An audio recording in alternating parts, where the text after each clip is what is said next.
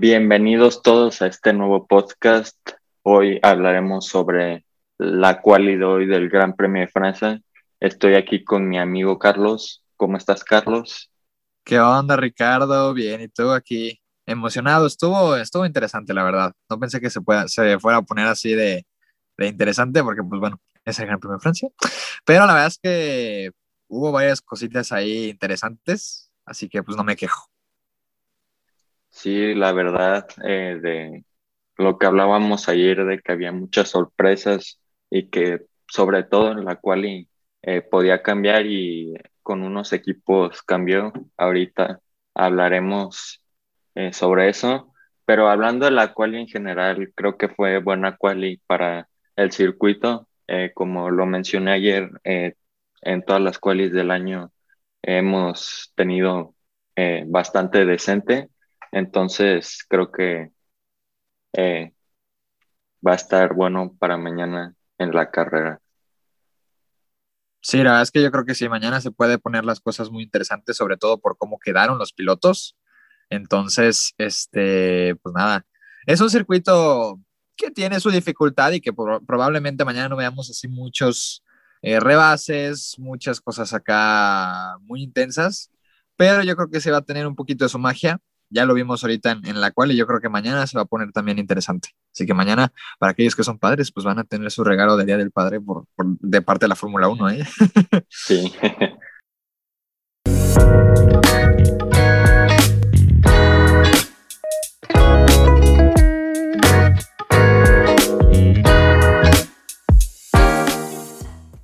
Empezando con la 1, lo primero eh, que comentar es eh, el choque de su noda creo que fue lo primero que empecé, eh, lo primero que pasó en la quali de hoy. Eh, la verdad creo que el rendimiento del japonés en las qualis ha sido muy mediocre, no sé qué piensas tú. ya es sí, lo mismo. creo que la tercera vez que choca en, la, en las qualis de este año y va a empezar por segunda vez como en Imola desde la última fila junto a Lance Troll que la primera vuelta que hizo se la eliminaron y ya en, su segunda ida ya no pudo terminar por el choque de Mick Schumacher, que ahorita hablaremos eh, sobre ese milagro que pasó a Q2. y sí, también como creo que es el tercer fin de semana seguido que tenemos eh, banderas rojas en la quali, entonces muy, muy dramático las qualis de este año. Sí, la verdad es que las cuales en esta temporada sí se han puesto muy interesantes en ese sentido. Mira, lo bueno es que ahora no tuvimos nuestra combinación preferida de Charles Leclerc en pole position y bandera roja nada más. Pero sí, no, como dices, este Yuki Tsunoda, pues muy pobre su, su, su ritmo en quali. No creo que se siga, que se haya adaptado todavía muy bien a ese a Alfa Tauri. Este, a diferencia de Checo, que ya se le ve mucho más sólido en, el Red Bull, este, la diferencia entre Pierre Gasly y Yuki Tsunoda es abismal, sobre todo en las cuales, así como lo mencionas. Y Lance Stroll, que creo que también se me durmió poquito mi amigo, el, Lance, este, le eliminaron su vuelta y después ya cansó. Entonces, así se, se termina la, la última fila de la parrilla. Lance Stroll y Yuki Tsunoda, que bueno, dos grandes excepciones el día de hoy. Y creo que no sé si sepas eh, los límites, creo que era la curva 6 que pusieron, los pusieron desde la quali, así empezaron en la quali o empezaron desde la práctica 3, porque según yo, eh, ayer no, no hubo... Sí, no, ayer no estaban.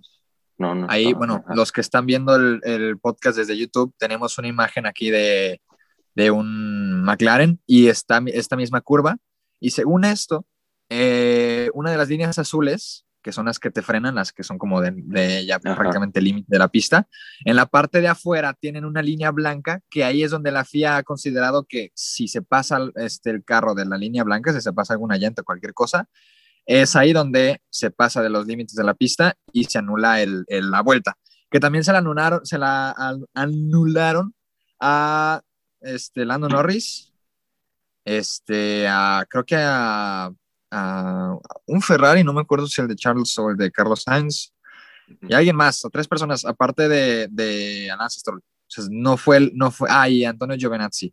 No fue solamente Lance Stroll a quien se le, se le eliminó la vuelta por exceder los límites de pista en esta curva, pero este, sí, estuvo raro porque en realidad no estaba el día de ayer este, este límite de pista definido. O sea, esta, la FIA dijo el día de hoy, ah, ¿sabes qué? Vamos a definir que esta línea blanca de aquí es el límite de pista. Entonces, pues estuvo raro, la verdad. No sé, no sé tú qué piensas, pero a mí se me hace muy raro.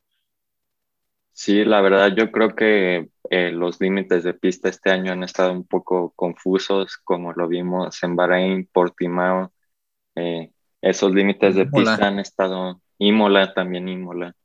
Eh, y creo que unos límites de pista se deben de poner por lo menos desde la práctica 2, porque la práctica uno puedes ver los, las vueltas de los pilotos que tanto abusan de esos límites de pista y creo que es un, un poco difícil para los pilotos eh, porque ayer el viernes eh, todos o la mayoría usaban esa curva 6 completamente hacia afuera entonces aunque no afectó a demasiados creo que en la práctica 3 hubo 10 eliminados, 10 eh, tiempos eliminados. Y hablando de esa curva 6, eh, al final de la sesión veíamos a Mick Schumacher, se le iba la parte, creo que era la parte trasera y fue contra el muro.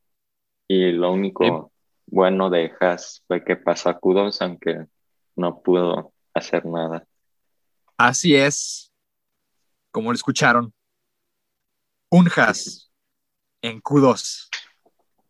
¿Quién lo diría? O sea, yo te estaba diciendo hace, hace la semana pasada que tendríamos un Williams en Q3, este, bueno, ahorita Esteban Ocon en quinto, que ya vimos que fue una barbaridad de mi parte, pero ¿quién hubiera dicho que un Haas hubiera pasado a Q2, aparte con el carro que traen, que prácticamente es solamente legal, entonces, pues bueno, increíble, otra gran sorpresa. Así que pues sí, este, también se ha trompeado en la Q3 eh, Nikita Mazepin, que ya es como costumbre, creo. Eh, ¿Y quién más quedó eliminado en la, en la Q3? Latifi y Raikkonen, que creo que no es sorpresa.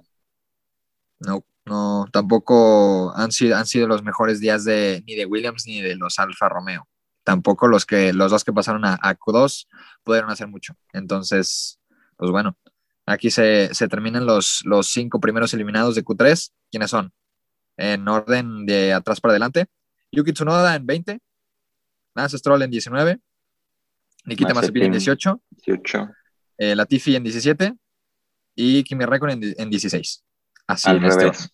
Al, ah, revés. Raikkonen en 17 y Latifi eh, decimos bueno, aquí mis, mis notas entonces no me sirvieron.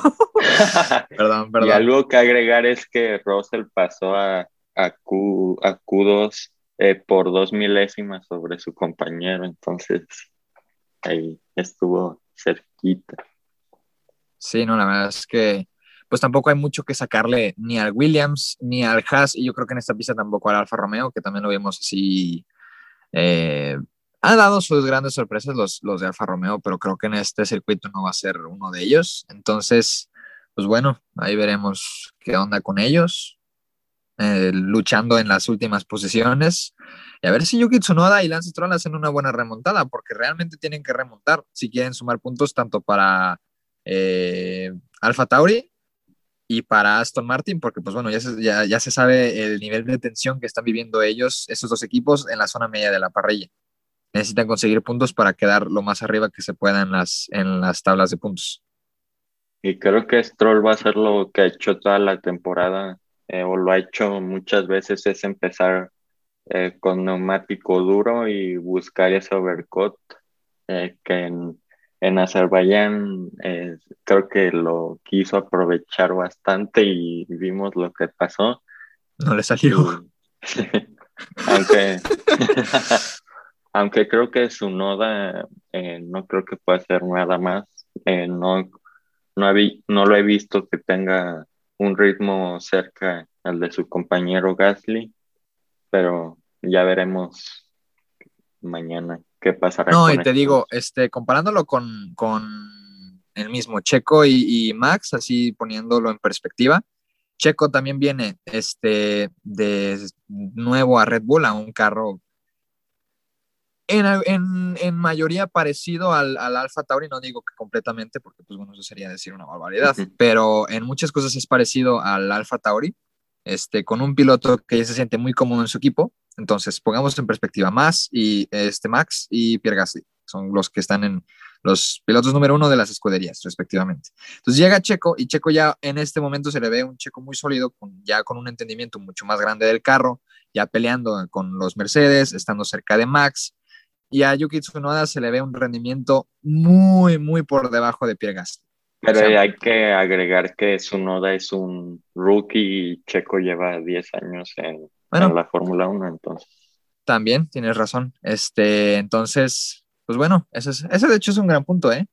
Pero sí digo, no se ha podido adaptar al, al Alfa Tauri, este, y eso a la larga les va a hacer, este, les va a costar varios puntos, como también les ha costado un poco a McLaren, el caso de, Daniel Richardo, que ahorita hablaremos de él, pero pues bueno, ya perdieron ellos también esa tercera posición en, el Gran Premio pasado contra los de Ferrari.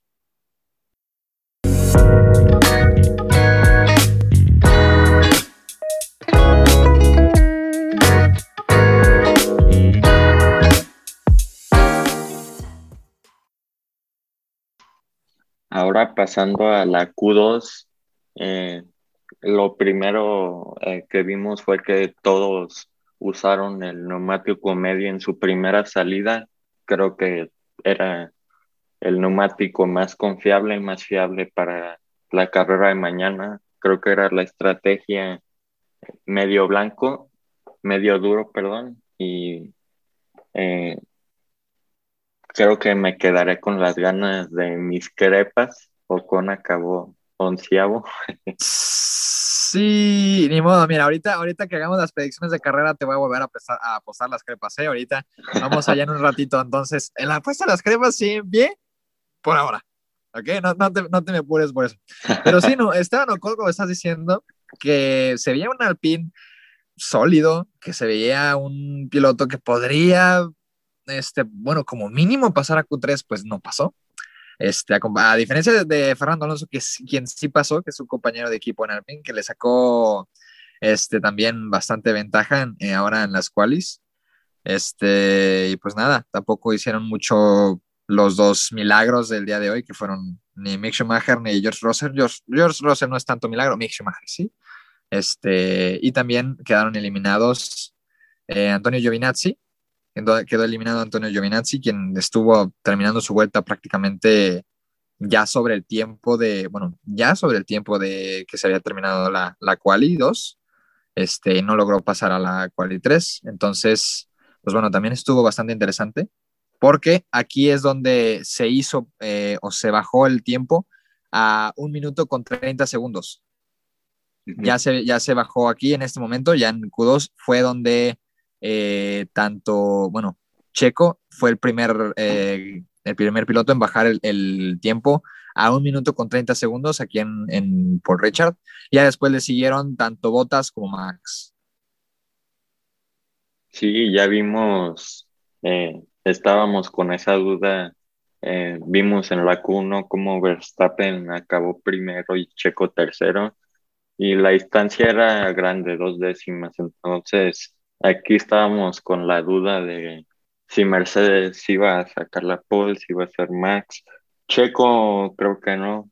Eh, ahorita hablaremos en la Q3 eh, más a detalle, pero eh, creo que ninguna sorpresa, la verdad, solo eso de Ocon que se vio muy, muy fuerte en las prácticas de ayer. No vi las de hoy, pero creo que acabar, eh, pasar a la Q3, perdón, era posible con ese Alpine y más porque Fernando sí, sí pasó. Sí, no, y aparte, pues como te dije ayer, están en su casa y, bueno, este, tanto Esteban Ocon como Alpine tenían que hacer un buen trabajo y no lo han hecho. Entonces, pues veremos qué hacen en carrera, esperemos que remonten, que remonte algunas posiciones, esperemos que haga un buen trabajo, pero pues la verdad es que lo dudo mucho. O sea, no, no creo que remonte así tantas como para quedar en un top 5, top 7. Entonces, capaz si llega a la novena posición a lo mucho. Entonces, pues bueno, va a ser un fin de semana algo triste, triste, no puede ser, algo triste para, para el, francés y el equipo francés. Ni modo, no vamos a tener que ir a, a comprar nuestra baguette para verlos.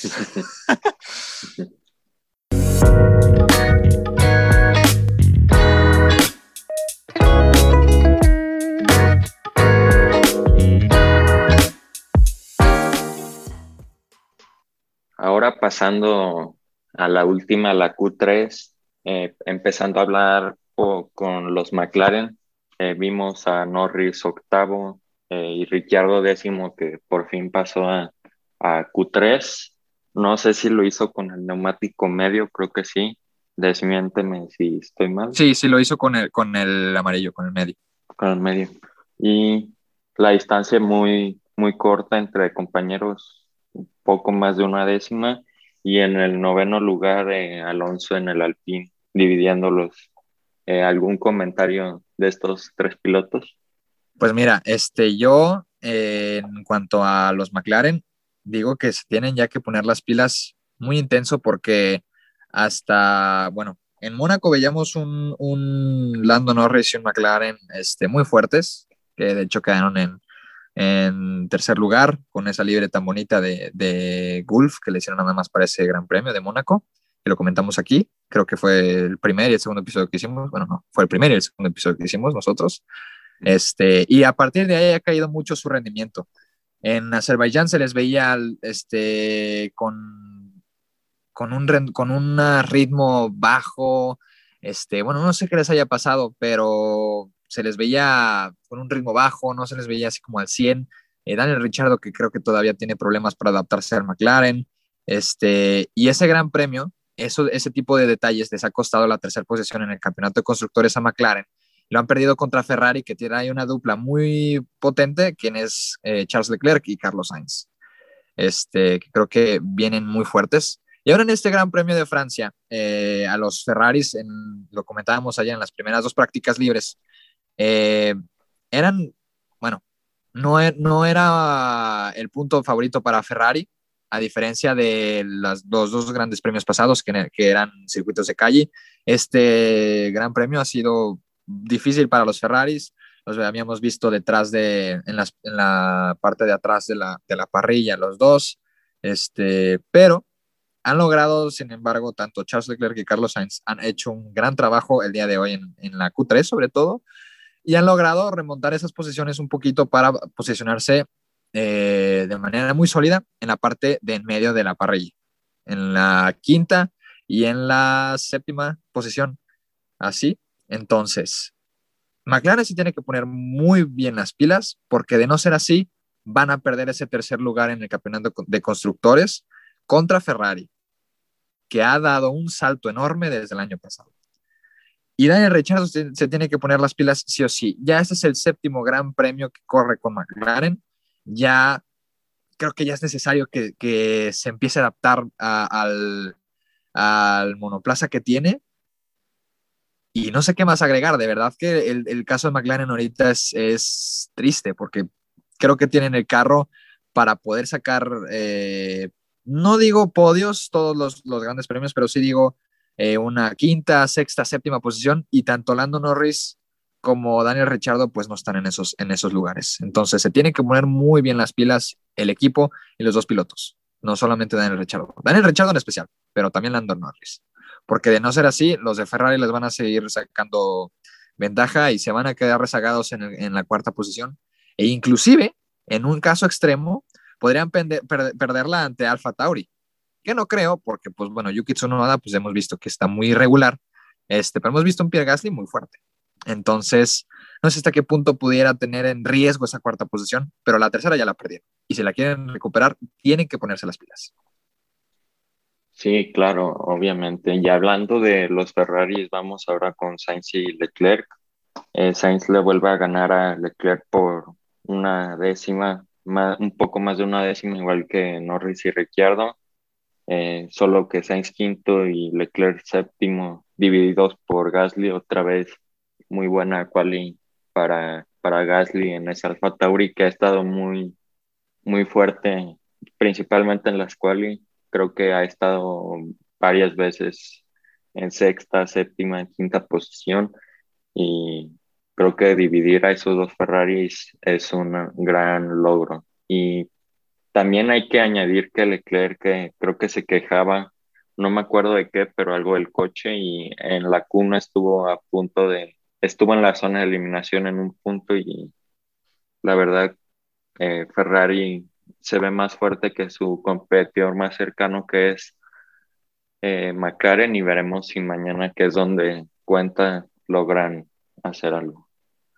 Sí, esperemos que, que Lando mínimo pueda rebasar a, Charles Leclerc, pero ni siquiera así van a, ni siquiera en ese escenario podrían recortarle puntos a Ferrari. Ahora, eh, la cuarta posición, hablando de Checo, eh, como le decíamos en la Q1, eh, creo que es un buen, una buena quali, pero creo que era para mucho más por, por la distancia que hubo entre Verstappen y Checo de casi cinco décimas. como le decía, Checo no es una pista que le agrade mucho a él como Hungría, pero aún así tiene, con lo que dijo que ya se siente mucho más cómodo, creo que era para que estuviera adelante de Botas o hasta de Hamilton por lo menos. Ya veremos mañana eh, cómo inicia Checo.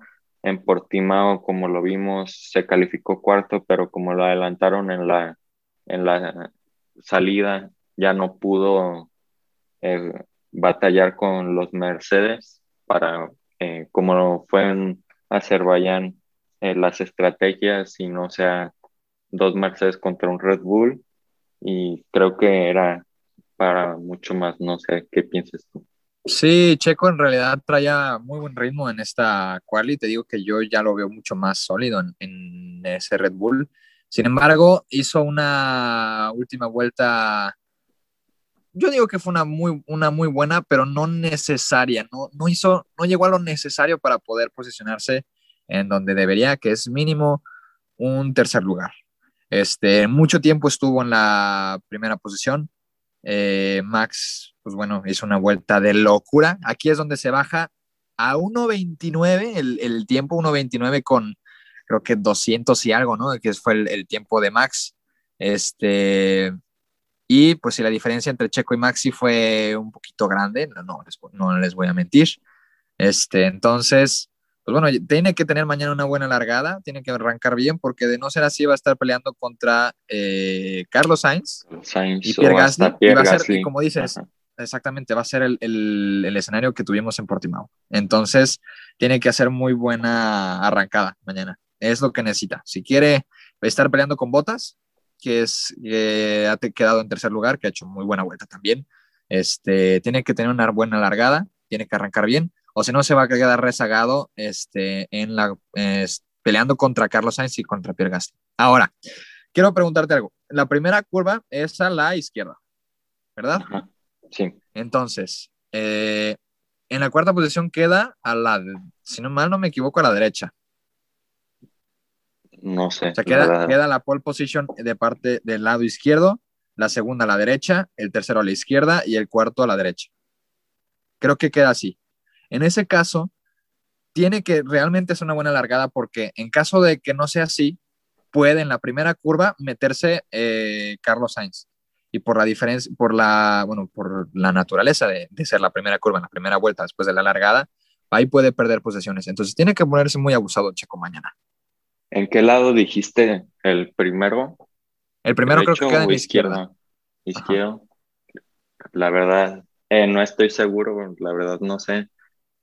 Eh, creo que está hecho de forma que beneficie el primero. Tal vez solo estoy deduciendo que puede ser en la derecha, porque ahí es la línea pues, con más agarre, más grip, pero eh, también puede ser la tuya, como dijiste, porque eh, beneficiaría tener el interior al primer lugar, pero la verdad, como no sé, no puedo decir nada.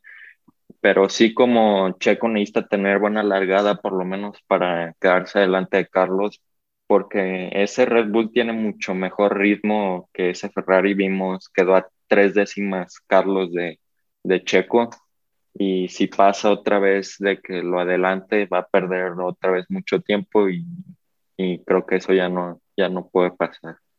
Sí, más porque ese es un circuito difícil de rebasar, mucho más difícil que Portimao. Entonces, eh, bueno, no mucho más difícil, pero sí más difícil que Portimao. Entonces, si en caso de que le gane la posición Carlos Sainz, sería mucho más difícil llegar a los Mercedes que en el caso de Portimao. Y entonces sí se quedaría Max otra vez peleando solo contra los Mercedes. Y ahora sí, hablemos de los Mercedes.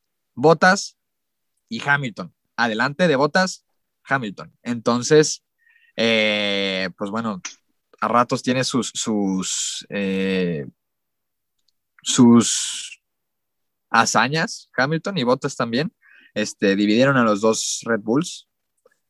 No sé qué, qué piensas acerca de cómo lo han hecho los, los Mercedes. Creo que era para que Bottas empezara, por lo menos adelante de Hamilton, por la gran diferencia que había principalmente en las prácticas, tanto como en simulación de carrera y, y de clasificación. Pero como lo mencioné, eh, lo que importa eh, son las qualis y más aquí que es muy difícil adelantar. Y lo que mencionaba ayer de que tal vez su rendimiento caería por, porque siempre ha mostrado superioridad en las prácticas, pero no es lo que cuenta. Entonces, eh, la verdad, no, bueno, no sé si decir decepcionante porque mañana es lo que más, más, más cuenta, pero que ya le haya ganado Hamilton, por lo menos que por esa gran diferencia, creo que mal para, para Botas. Sí, la verdad es que sí. Mira, lo bueno es que le da a Hamilton la oportunidad de, bueno, este, esta desgracia de Botas le da a Hamilton la oportunidad de poder estar peleando con Max, quien es en este momento su contrincante en el campeonato de pilotos. Entonces, en alguna cierta manera, beneficia de esta, en esta, esta orden de, salida a más al equipo que eh, solamente a Botas, quien queda en la tercera posición peleando con Checo en el caso de que tenga una buena largada, como ya lo dijimos, este, y podría en ese caso ir, creo que por la cuarta posición, si no me equivoco, que es eh, que la tiene Lando Norris, entonces, pues veremos cómo qué ritmo trae mañana Botas y hablemos de, Hamilton, quien ha hecho un trabajo, la verdad es que muy bueno, a ratos tiene mucha suerte, a ratos tiene, este, saca a relucir este, el talento que tiene, que es un, piloto muy talentoso, la verdad, no se le puede decir menos. Este, y que ha quedado en la segunda posición detrás de Max. Ha hecho un muy buen trabajo a la hora de, de dar esa vuelta de, de calificación. Y la verdad es que bien por él, me parece algo muy bueno. Y como digo, también tiene que tener una buena largada si es que quiere arrebasarlo en las primeras curvas. Este, si no, va a ser ya muy difícil adelantarlo. Creo que va a ser mucho más difícil este, arrebasar a, a Max de lo que suena, porque pues bueno, Max también es un piloto muy talentoso. Y ahora sí, hablemos de Max, quien ha hecho una vuelta o sea, ¿viste la vuelta de Max Verstappen?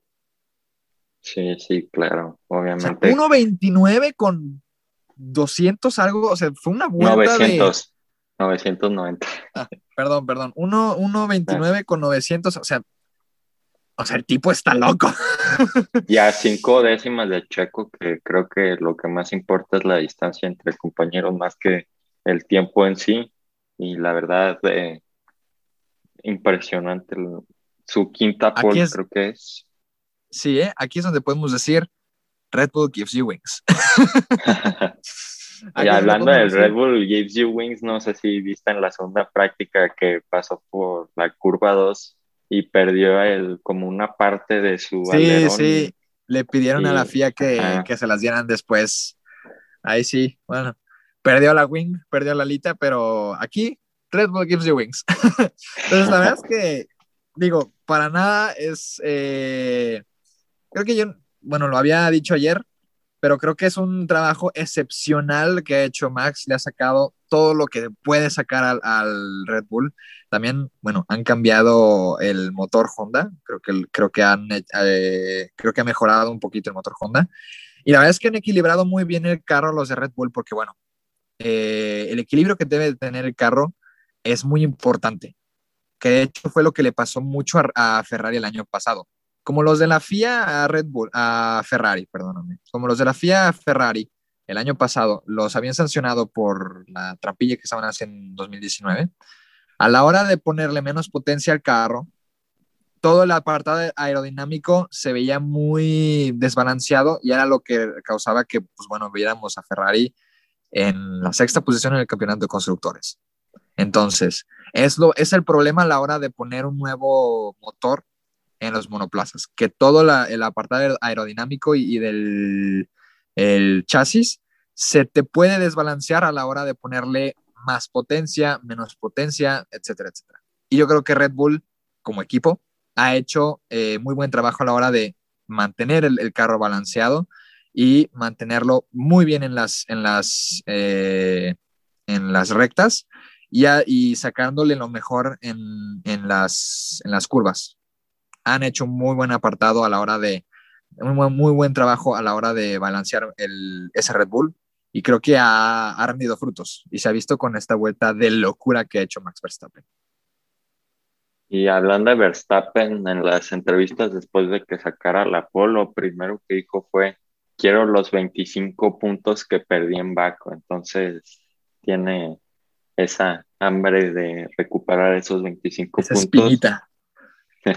Sí, y otra vez alargar eh, por mucho más, por lo que pudo haber alargado en Baku, creo que era, si Hamilton hubiera acabado tercero, era 10 puntos, entonces...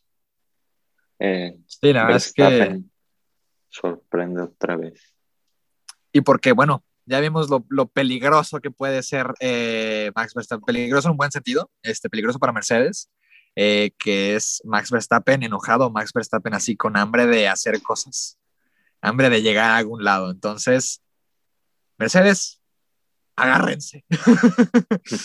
Y última noticia que acabo de ver aquí, eh, Schumacher, eh, esfuerzo de, o bueno, ese logro de pasar a Q2 tal vez se vaya a la basura porque como sabes, si el coche golpea la parte de atrás, la caja de cambio se puede dañar. Entonces, si la cambia, la llegaría a cambiar.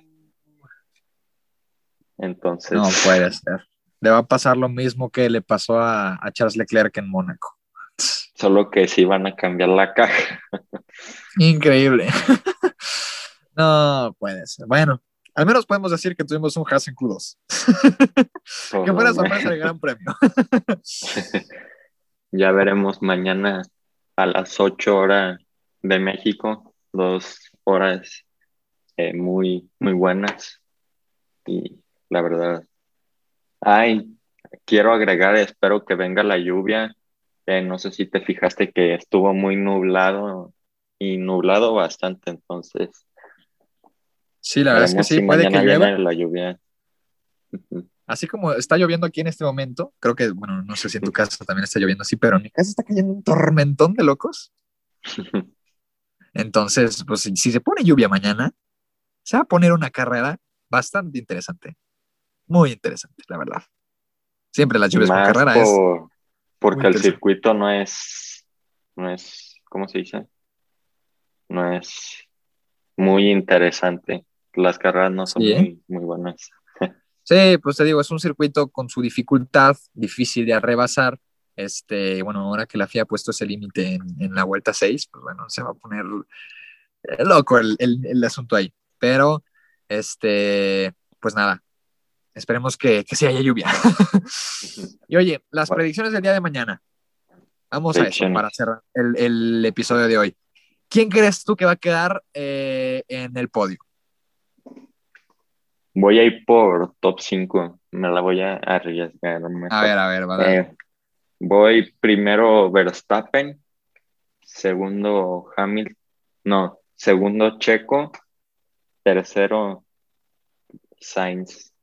Cuarto, Gasly. Y quinto, Leclerc. Voy a por la apuesta de que alguno de los cuatro, espero que no sea ni Checo ni Verstappen, como fue en 2018, se choquen y ahí se acabe el corrido tal vez de los dos Mercedes. Increíble, ¿eh?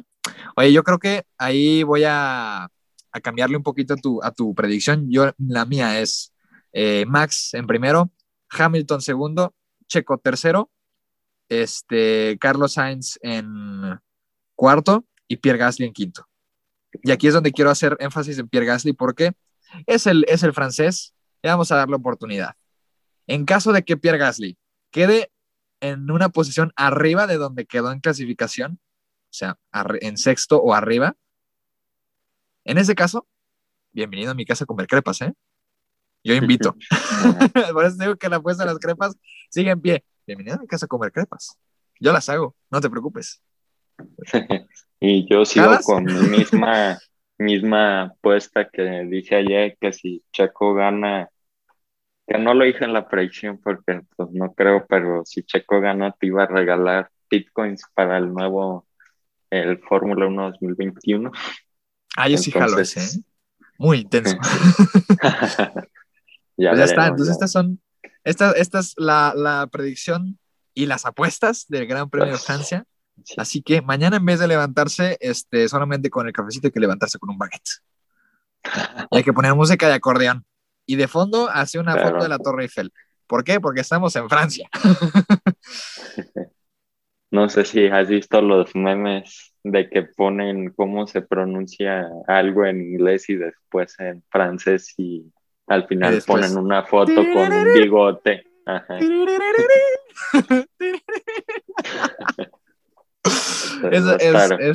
es, muy chistoso, de verdad.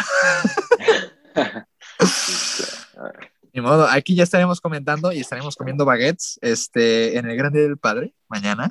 Este, pues nada, con esto cerramos el episodio de hoy. Muchas gracias por escucharnos. Muy buen, muchas gracias por invitarme como siempre y nos vemos mañana. Gracias. Adiós.